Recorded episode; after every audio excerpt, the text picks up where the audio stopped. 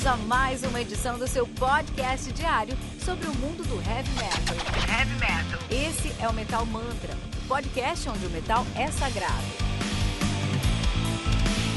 Apresentação: Kilton Fernandes.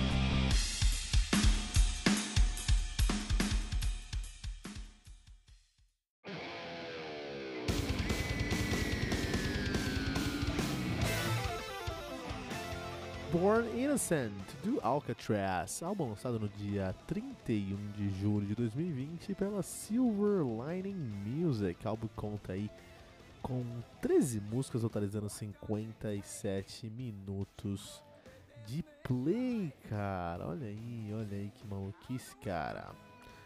Uh, Alcatraz, Alcatraz, que é uma banda de heavy metal neoclássico, o famoso Shreds, caras são de Los Angeles, na Califórnia estão nativa desde 83. De fato, estiveram nativa entre 83 e 87. Pararam em 87. Eu nasci em 87, voltou em 2007. Terminando em 2014 e voltou em 2019. Está nativa desde então, cara. Que maluquice, né? A banda tem uma discografia aí, são 40 anos de banda quase, com 4 álbuns. É isso aí. Essa é a discografia dos caras. No Parole. From Rock and Roll, de 83, Disturbing the Peace, de 85, Dangerous Games, de 86 e retornando agora Born Innocent, 2020, cara, ousadia, ousadia. A banda que atualmente é formada por Gary Shea no baixo, ele toca no Vince, Vinnie Vincent Invasion, Jimmy Waldo no teclado, que toca no Graham Bennett Band, do Blackthorn, Uh, e já tocou no Spirit Nation também. Gra Graham Bonnet, no vocalista, que é o vocalista do, Enz, do Izu, do Graham Bonnet, Bohan, Graham Bonnet Band. Lyrica Michael Schenkerfest, já tocou no Blackthorn e muitos outros lugares também. Temos o Mark Ban Banquetchay, Banquetchay na bateria, né? Ele também é o baterista do Graham Bonnet Band. E temos o Joe Stomp na guitarra, ele que toca no Holy Hell. Joe Stump, Raven Lord, Shooting Hemlock, Tower of Babel, The Reign of Terror, já tocou no Exorcist e Exorcism, desculpa, e no Trash Broadway, Alcatraz, né? O clássico americano, né? O clássico shred americano, né? Que é uma técnica que não é muito comum, não, mas aqui no Metal Mantra a gente já, já falou bastante sobre o neoclássico americano, sobre o shred americano. Temos aí alguns grandes nomes do neoclássico americano. Temos o Impellitere, né? Temos também o Racer X, temos o Jason Becker e tem o Michael Angelo Batio, né? Que falou algumas semanas atrás, apareceu aqui no Metal Mantra o Michael Angelo Batio. Então você já sabe muito bem que tem que esperar fritação no episódio de hoje. Episódio de hoje episódio sobre fritação. Uh, no vocal dessa banda nós temos o Graham Bonnet. Esse cara é um gentleman britânico, né? E ele cantava lá no Rainbow, antes de cantar aqui, lá no seu primeiro trampo. Ele cantava do Rainbow, meu. Ele cantava no Rainbow. E depois que ele saiu do Rainbow, ele foi cantar no Michael Schenker Group, que ele canta até hoje. Puta moral, né? O cara sai do Rainbow, depois vai pro Michael Schenker Group, ele vem e monta o Alcatraz. E aí ele vai e chama um guitarra meio desconhecido nessa, naquela época lá, que era o Inge Malmsteen. Olha só. Ele chamou o Inge Malmsteen pra tocar no Alcatraz, cara. Então tinha o vocal do Rainbow e o Inge Malmsteen na banda. Olha a moral desse mano. Olha a moral desse cara. Só que aí, se você toca com o Inge Malmsteen mais do que 30 segundos, e nesses 30 segundos o Inge Malmsteen consegue colocar três faixas instrumentais ali, né? É, vai dar treta, meu. É, então o cara foi embora depois ali tocou um ano com, no, no, no Alcatraz e foi embora. Deu treta e foi embora. E o Bonnet precisava de um substituto, cara. Quem que ele ia chamar para substituir o sueco? Ele chamou o Steve Vai. Na moral, cara, poucas bandas têm uma história como essa aí, cara. Pouquíssimas bandas, né? Esse aqui é o quarto álbum de estúdio dos caras, desde 1983. Isso dá 4 álbuns em 37 anos, pouco mais, pouco menos aí que 9 anos por disco. É muita coisa, cara. Será que vale a pena esperar 9 anos pra pegar esse CD aqui na mão? Não sei, vamos responder isso hoje no Metal Mantra, né? Esse disco aqui é muito bom, cara, e tem muita coisa que você vai gostar desse álbum, mas eu não sei se ele justifica 9 anos de espera. É honestamente, na verdade, é muito mais que o último álbum dos caras foi 86, né? Então dá 33 anos de espera, 34 anos de espera. E. Hum, é nitidamente um problema aí dos caras demorar 40, quatro décadas aí pra entregar quatro discos. É nitidamente um problema de gestão de tempo. Os caras são muito bons, mas tem esse problema aí de relacionamento, de produção, de gestão. Precisavam, contratar um engenheiro pra essa banda. O engenheiro fazer um cronograma, fazer um Gantt chart, seguir ali o cronograma e entregar as coisas. Ó, cada dois anos um álbum novo, ou quatro anos aí que nem o Blind Guardian, né? Ano de Copa. Tinha que ter essa pegada aí, né? Ah, já em questão de identidade, ouvindo o Alcatraz, eu vi que tem muito aí do, no Alcatraz do Michael Schenker Group. Tem muito, especialmente na voz do Graham Bonnet. E faz todo sentido, porque, puta, o Graham Bonnet ele canta lá.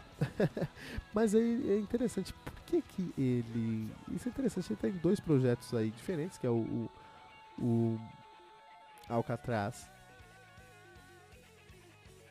e o um, Michael Schenker Group, tem outros grupos também, mas tá nesses dois, nesse ponto aí. E se eles têm a mesma sonoridade, ele traz a mesma sonoridade nesses dois trabalhos, até onde essa sonoridade aí é, é, é justificada, né, cara? É, até onde o Michael Schenker Group precisa do Graham Donnet no Alcatraz. Até onde Alcatraz só não é uma versão americana do Michael Schenker Group. Não sei, cara. Não sei aí. Isso é um ponto, né? Tipo, eu, eu, eu, não sou muito fã do Leone, mas eu admiro isso nele demais. O, Leone, ele, tem um, ele é um músico incrível e é um vocalista muito, muito sucedido na vida. Mas eu acredito que quando dão a, a, a, dão a liberdade criativa pro Leone, ele consegue fazer um trabalho muito bom, consegue resultados muito melhores do que quando você entrega tudo mastigado, ó, canta isso aqui. A gente vê isso aí, por exemplo, no Leone Conte, um dos melhores trabalhos de 2019 e no Omni do Angra, um dos piores trabalhos do, de 2019. Então, quando o Leone, especialmente de vocal, quando o Leone tem a possibilidade de trazer a sonoridade dele, puta, o álbum funciona muito bem. Quando o Leone não tem essa possibilidade, ele tem que seguir uma, uma linha mais restrita, é um trabalho ok. E aí eu quero saber aqui do Michael Bonnet, porque ele tem essas duas sonoridades muito próximas aqui e no, no Michael Schenker Group, eu queria saber onde é que ele tá. Ou tem duas possibilidades. E uma é, eu quero saber onde é que ele tá entregando menos. Será que ele entrega menos aqui no Alcatraz e entrega. Uh, e ele poderia entregar mais lá no, no Michael Schenker Group? Ou será que ele entrega mais lá no Michael Schenker Group e aqui o Alcatraz ele só tá é, fazendo uma participação, só tá fazendo um feijão com arroz? Por que isso? Porque um, um, uma grande possibilidade é ele estar tá escondendo o jogo dele. E outra possibilidade é de fato não ter, não saber fazer, não ter mais o que tirar, não ter mais como explorar a sonoridade desse cara. Então tem esses dois problemas, a gente não sabe onde é que esse cara tá.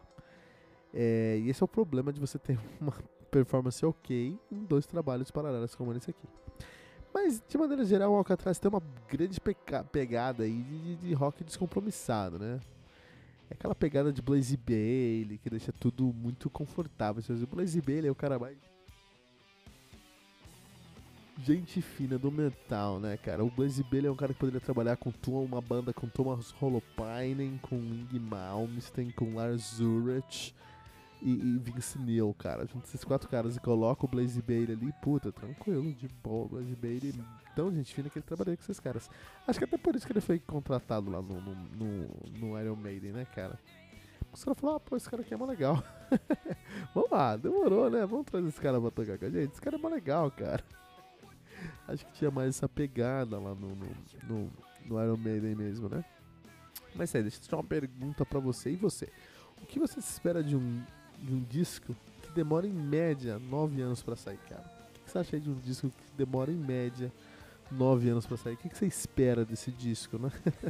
Será que o Alcatraz alcança essa perspectiva? A minha opinião é que é um disco bom, um disco legal. Não é um disco para 9 anos. Se você olha esse disco só como algo que você está citando na sua playlist, puta, vale a pena.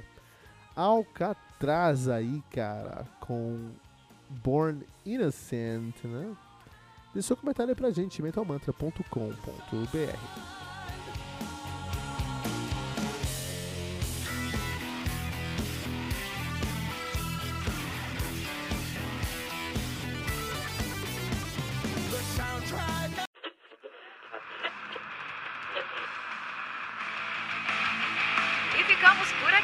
Mais uma edição do seu podcast diário sobre o mundo do heavy metal. Esse é o Metal Mantra, o podcast onde o metal é sagrado. Não esqueça de deixar seu comentário no nosso site metalmantra.com.br.